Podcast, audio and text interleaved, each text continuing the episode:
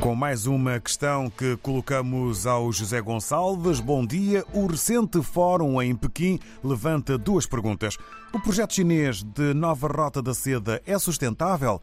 A aproximação da Rússia e China representa o que, José Gonçalves? Este décimo aniversário do lançamento do grande projeto chinês Rota e Cinturão, ou Cinturão e Rota, que muita gente chama de segunda rota da seda, tem realmente um impacto importante a nível económico e a nível político. É um aniversário comemorado com um fórum onde estava presente grande parte do mundo.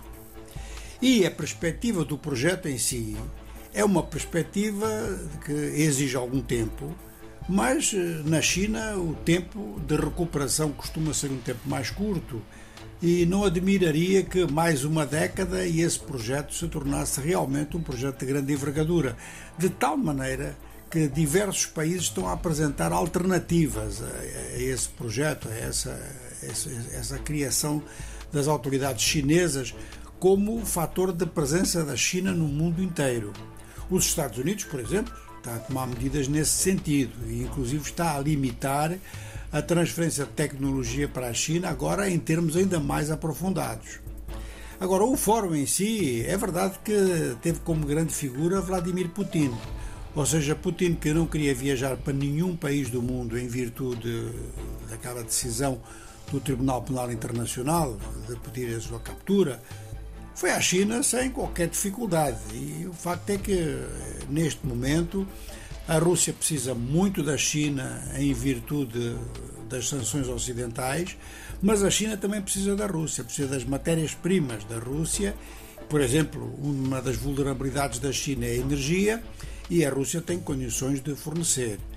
O petróleo russo está a ser vendido muito barato à China, é um negócio bom para os dois. E por outro lado, já em 2025, o gás que a Rússia vai colocar na China pode atingir 38 mil milhões de metros cúbicos. Neste momento estaria à volta de 20. De maneira que as duas economias vão se aproximando, vão se integrando, enquanto que politicamente tanto a Rússia quanto a China consideram-se como tendo capacidade para funcionar eh, contra o bloco ocidental e sobretudo contra os Estados Unidos, mobilizando diversos países que estão descontentes com o Ocidente.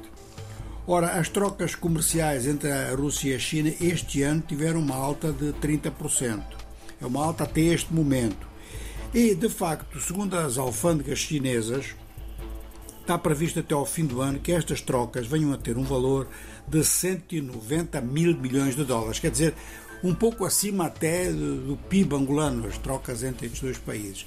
De maneira que, enquanto os dois tiverem eh, denominadores comuns pela frente, eh, ou inimigos comuns pela frente, ou adversários ou concorrentes comuns pela frente, a aproximação entre os dois é, é inevitável.